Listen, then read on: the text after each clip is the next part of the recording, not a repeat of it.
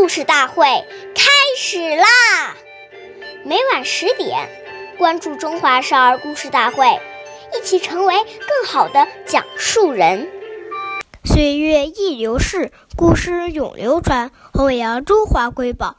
我是中华少儿故事大会讲述人刘子怡。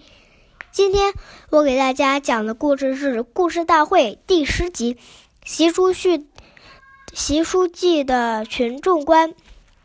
今天我给大家讲的故事是习仲勋爷爷的小故事。一九三七年，关中份围住狗邑马家堡。有一天，炊事员老李很神秘地告诉习仲勋爷爷，锁住媳妇儿常常偷咱们伙房的面和硬柴，你说怎么治治？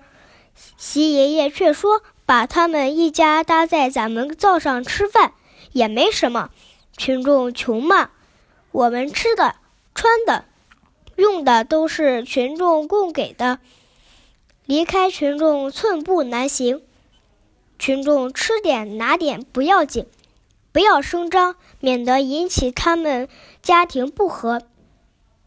这就是习仲勋爷爷的群众观：是人民群众养活了我们，而不是我们养活了群众。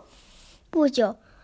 这话被锁住家的人知道了，他们非常感激地说：“习书记真，习书记真是宽宏大量，以后再也不偷机关灶上的东西了。”感谢大家收听，关注中华少儿故事大会，一起成为更好的讲述人。我们下期再见。